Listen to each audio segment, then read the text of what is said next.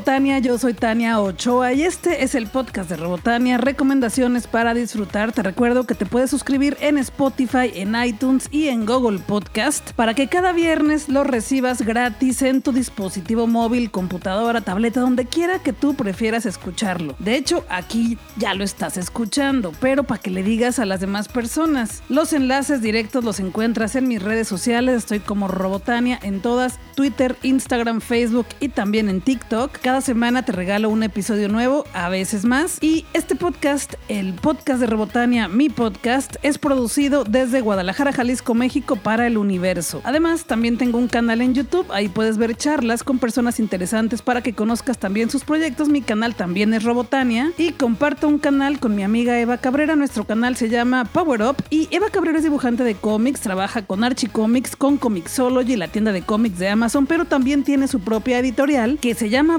Boudica Comics y juntas compartimos un canal que se llama Power Up y en ese nuestro canal platicamos de cómics y cultura geek. Los enlaces también los encuentras en mis redes sociales, estoy como Robotania o también en las redes sociales de arroba Eva Cabrera.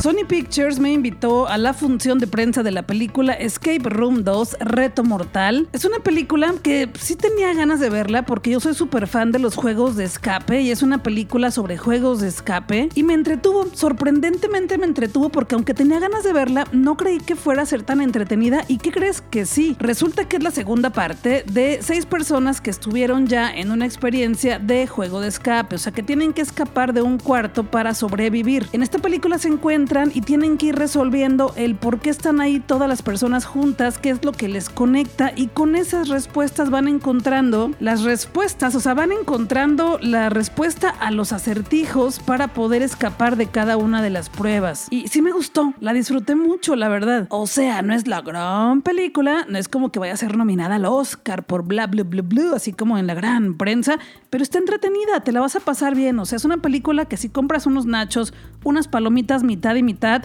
la vas a pasar muy bien, la vas a pasar muy bien de verdad, porque la trama atrapa. Y además, en ocasiones junto con los personajes como que quieres ir resolviendo el acertijo y pues sí causa estrés, causa emoción, adrenalina y la pasas bien en el cine. Además me gustó encontrarme con una actriz de la cual vi una película que hizo hace muchos años. Ella es Isabel Furman y bueno, ahora ya tiene más años que aquella película que yo vi que se llama La huérfana. ¿La viste esa película? Es una película de suspenso de Estados Unidos de 2009 en la cual Isabel Furman interpreta a una niña huérfana, pero que tiene un lado muy oscuro, muy oscuro. Cuando la vi en aquel entonces, recuerdo que la renté para verla en casa y me dejó súper en shock. Me gustó mucho la actuación de la chamaca. Y cuando empezó esta película, como que reconocí su cara, pero pues ya obviamente con algunos años más, ya una mujer adulta, y dije, se me hace que es la niña que interpretó a la huérfana en aquella película que vi hace muchos años buscando en Google, resulta que sí. Isabel Furman interpreta a la hija en en esta película. Ahora resulta que no es huérfana, sí tiene padres y wow.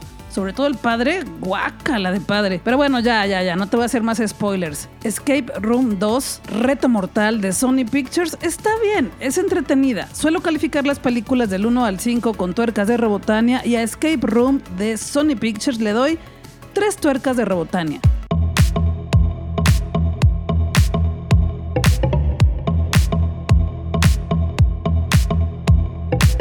Cada semana voy de paseo por las librerías para encontrar cositas chidas por ahí, para recomendarte. En ocasiones también reviso los correos que me llegan de las editoriales o también te platico aquí en esta sección de esos libros que voy leyendo durante la semana y también de algunos libros que me envían las editoriales. El primero del que te quiero platicar es un libro que me leí en una noche. No creas que toda la noche, o sea, como en un par de horas, no, fue menos, menos de dos horas. Y se llama Les en Decir de Pamela Gutiérrez, autora jalisciense que me dijo, ahí te va mi libro es una nueva edición, espero que te guste y que lo disfrutes. Y pues sí, sí me gustó. Pam Gutiérrez escribió este libro por primera vez en 2011. Ya nos platicó en algún episodio pasado que en aquel entonces tenía una columna en internet y escribía estas historias que le sucedían, aventuras, experiencias, siendo una chica lesbiana con otras chicas y también compartió por ahí experiencias de otras de sus amigas. Sí, sí, sí, como pasa en la serie Sex and the City. Pamela se sentía Carrie Bradshaw. Ya después platicaré con ella más de este libro porque ya lo leí y ahora sí quiero platicar más. Bueno, la verdad es que ya platiqué un poquito con ella, pero vamos a grabar una charla para compartirla contigo porque este libro lo escribió por primera vez en 2011 y ahora regresó con una edición en 2021 corregida, aumentada y bueno, con algunas notas de la autora. Lo disfruté porque nos platica algunas experiencias que le han pasado pues, saliendo con chicas en algunas relaciones, solamente algunos dates y entretiene. Me gusta mucho leer estos libros donde nos platican anécdotas o solamente como especie de crónicas y Pamela lo hace de una forma muy amena. Son crónicas muy cortas que te las lees súper rápido, así en cuestión de minutos vas leyendo una por una y también es un libro que por eso mismo se lee rápido y se lee fácil porque son anécdotas de la vida real y además como son cortas pues sientes que vas avanzando muy rápido y tal vez como yo te la vientes en una hora, poquitito más. Este libro lo consigues con ella directamente en sus redes sociales, la encuentras como arroba pam sin reglas y si vives en Guadalajara ella te lo puede entregar, pero si no te lo puede enviar también hasta donde tú vivas. Pero, pero, pero, ¿qué crees? Que Pamela Gutiérrez, Pam Gutiérrez me envió un ejemplar también para ti, viene firmado y con una sorpresa adentro y te lo voy a regalar esta semana en Instagram. Ahí estoy como Robotania y lo primero que tienes que hacer es seguir a Pam sin reglas en su Instagram y luego ya te voy a publicar por ahí en mi Instagram la dinámica para que te lo puedas ganar. Selector Impulso Editorial me ha estado enviando varios libros durante estos días, algunos para mí y pero también algunos para ti. Te he estado regalando libros por ahí también en redes sociales y te platico de este que me acaba de llegar. Se llama Dos Mundos, Malitzin y Gonzalo, protagonistas de la conquista de México de Andrés Orozco Vidal, de Selector Impulso Editorial. Dos Mundos, Malitzin y Gonzalo, protagonistas de la conquista de México, narra tres increíbles historias que se van entrelazando. La primera es la casi desconocida Odisea de Gonzalo Guerrero, el español que en 1511 naufragó hasta las costas de Yucatán, se integró a la cultura maya para convertirse en padre del mestizaje y luchar en contra de sus compatriotas.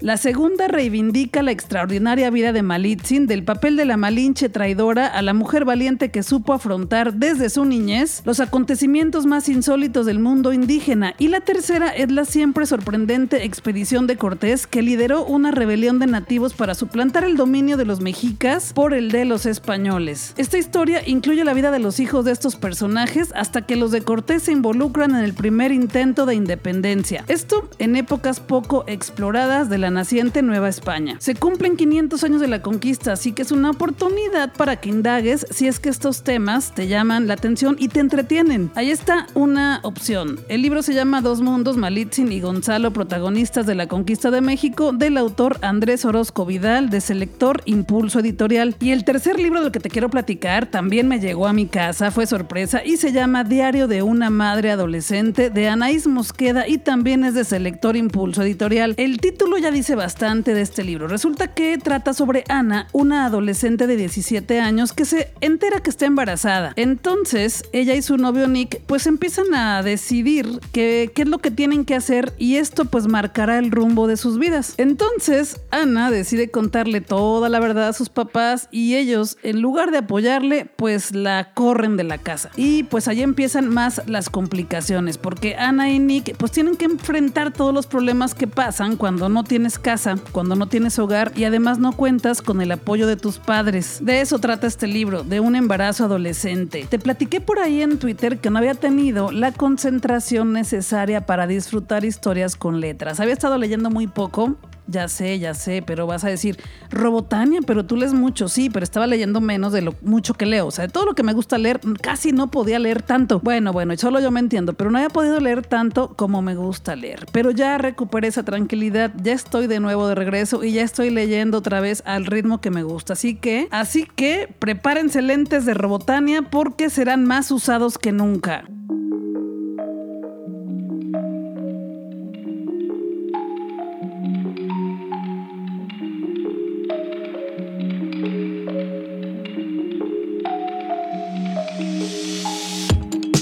Santander de Artes Escénicas siempre trae los mejores eventos para nosotros en Jalisco. Así que te quiero platicar de un evento que va a suceder a fines de este mes, pues ya casi, ya casi. Y es la cuarta Bienal Mario Vargas Llosa, la literatura Último Refugio de la Libertad. Serán varios días de actividades. Te sugiero que consultes el programa completo en conjuntosantander.com. Así súper específico, pero todas las actividades excepto la obra Al pie del Tamesis serán gratis. Los boletos para esta obra ya los puedes conseguir en conjuntosantander.com, pero todas las actividades son gratis y con aforo limitado. Acuérdate que ahorita por pandemia tienes que ir con tu cubrebocas y por supuesto que entramos pocas personas, pero si llegas a tiempo, seguro que alcanzas. Este encuentro literario se realizará del 23 al 26 de septiembre en Conjunto Santander de Artes Escénicas y en el Paraninfo de la Universidad de Guadalajara con la participación de 31 autores de Iberoamérica y la presencia del Premio Nobel de Literatura peruano Mario Vargas Llosa. La inauguración de la Bienal será en la Sala 2 de Conjunto Santander y contará con la presencia de Mario Vargas Llosa en la ceremonia. Ese mismo día se llevará a cabo una conversación con los finalistas del Premio Selva Almada de Argentina con Rosa Montero de España, Carmen Boullosa de México, Alejandro Zambra de Chile y Juan Gabriel Vázquez de Colombia, moderada por la escritora y periodista Patricia del Río de Perú. Las mesas de diálogo se transmitirán en vivo a través de Canal 44 de la Universidad de Guadalajara y por streaming en las páginas de Facebook de la UDG y la Cuarta Bienal de Novela Mario Vargas Llosa y la Feria Internacional del Libro de Guadalajara.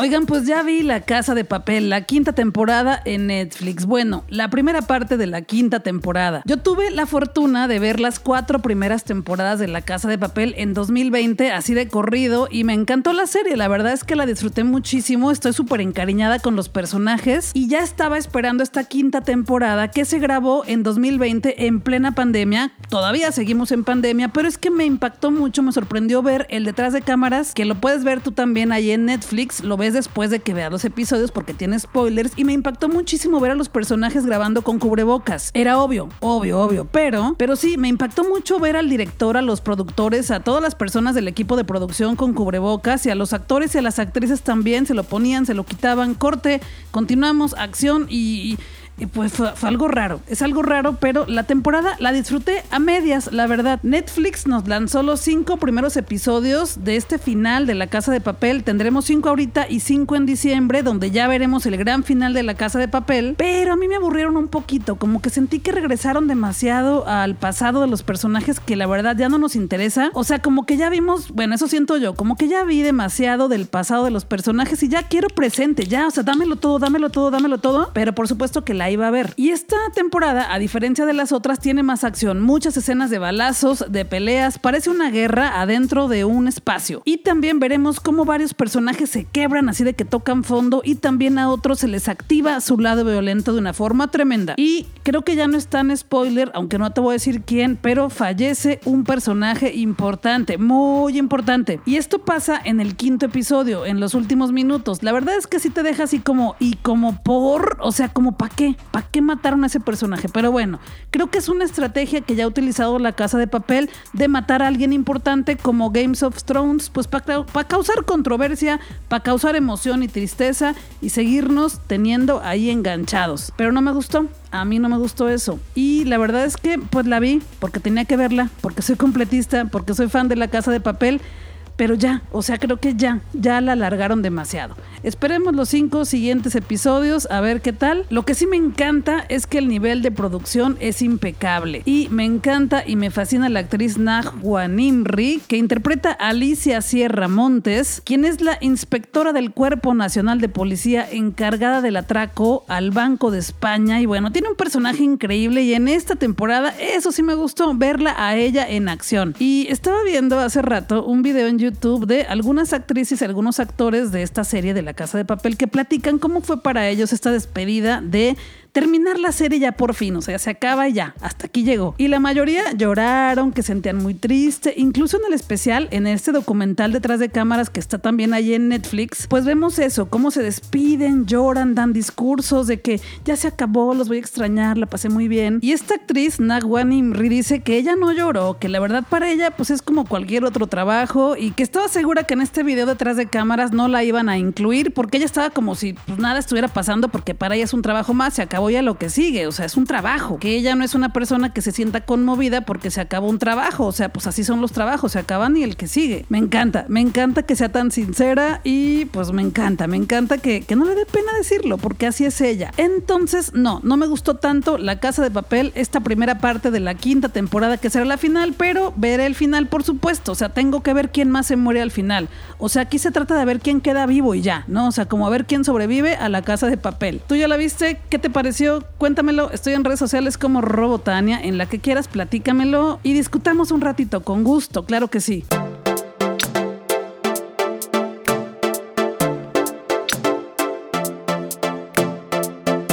Cine a ver la nueva película de James Wan que se llama Maligno y a James Wan lo podrás ubicar porque es el director de la película de El Conjuro, la primera parte y la segunda parte. A mí sí me encantan esas dos películas, ya después cuando le siguieron con los demás conjuros y que La Monja y que la de Anabel ya no, ya no soy fan porque ya no las dirige él y como que ya están la verdad hechas muy muy ahí como que a lo rapidito allá. Pero la primera y la segunda sí me encantan y James Wan también es conocido porque es muy fan del terror pero también lo transmite muy bien en sus películas de una forma muy original. Y ya sabes que a mí me encantan las películas de terror. Entonces fui al cine porque dije, tengo que ver esta nueva película de James Wan que se llama Maligno y me encantó. Resulta que esta película la amé. Es una película que trata sobre una mujer que de repente está teniendo como pesadillas terribles, horribles pesadillas, pero son muy vivenciales, pues como las pesadillas, pero como que tiene elementos en los que dice, como que no es pesadilla, como que si estoy ahí o qué está pasando o como que por qué siento como que vivo esto, ¿no? Empieza a indagar un poco en qué está pasando. Ah, ah, ah, pero antes te quiero decir que es una película muy al estilo de las películas serie B, o sea, como con una producción así como que pareciera chafa, como que pareciera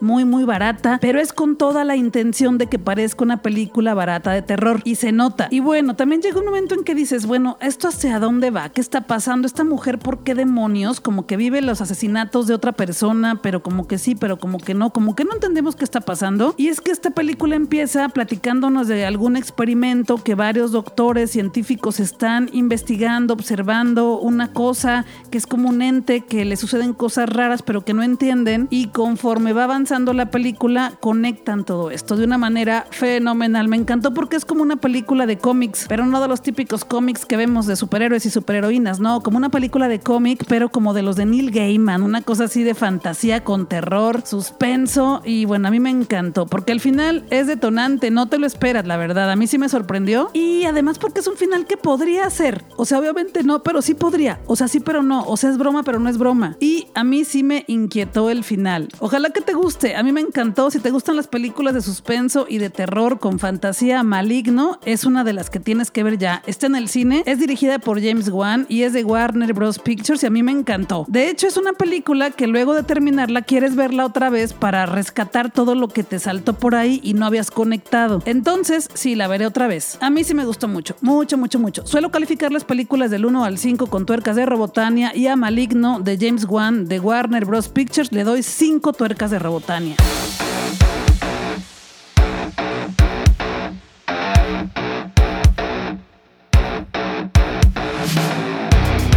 Llegó la invitación a una rueda de prensa con tres mujeres mexicanas y dije, claro que sí. Resulta que viene un espectáculo a Guadalajara que se llama Los Mandamientos de una Mujer Chingona con Susana Zabaleta, Rebeca de Alba y Adela Micha. No es una obra de teatro como tal, te decía que es un espectáculo porque resulta que en esto que vamos a ver en el Auditorio Telmex de Guadalajara, Jalisco, México, Zapopan, si tú quieres decirle Zapopan, es que Guadalajara y Zapopan están así como que vecinitos allá al lado. En este espectáculo veremos cuáles son los mandamientos de cada una de ellas para ser una mujer chingona. Ellas dicen que cualquier mujer es chingona, pero vamos a ir a ver qué es lo que opinan de esto con humor, con risas, al estilo de cada una. Ya sabes cómo es Susana Zabaleta, ya conoces también a Rebeca de Alba y a Adela Micha. Seguramente sí las conoces, son muy, muy populares. Entonces yo les hice una pregunta, claro que sí hay en la rueda de prensa. Esta rueda de prensa se grabó en Zoom y ya la tengo, la voy a publicar para que tú también la veas en mi canal de YouTube. Estoy como Robotania y la publicaré en estos días, muy, muy pronto, la estoy terminando de editar y este espectáculo, Los Mandamientos de una Mujer Chingona, se presentará en el Auditorio Telmex de Guadalajara, Jalisco, México, el 15 de octubre de 2021 a las 9 de la noche y ya puedes comprar tus boletos en Ticketmaster. Y pronto, muy pronto voy a compartir contigo ese video para que conozcas lo que nos platicaron Susana Zabaleta, Rebeca de Alba y Adela Micha sobre este espectáculo, Los Mandamientos de una Mujer Chingona.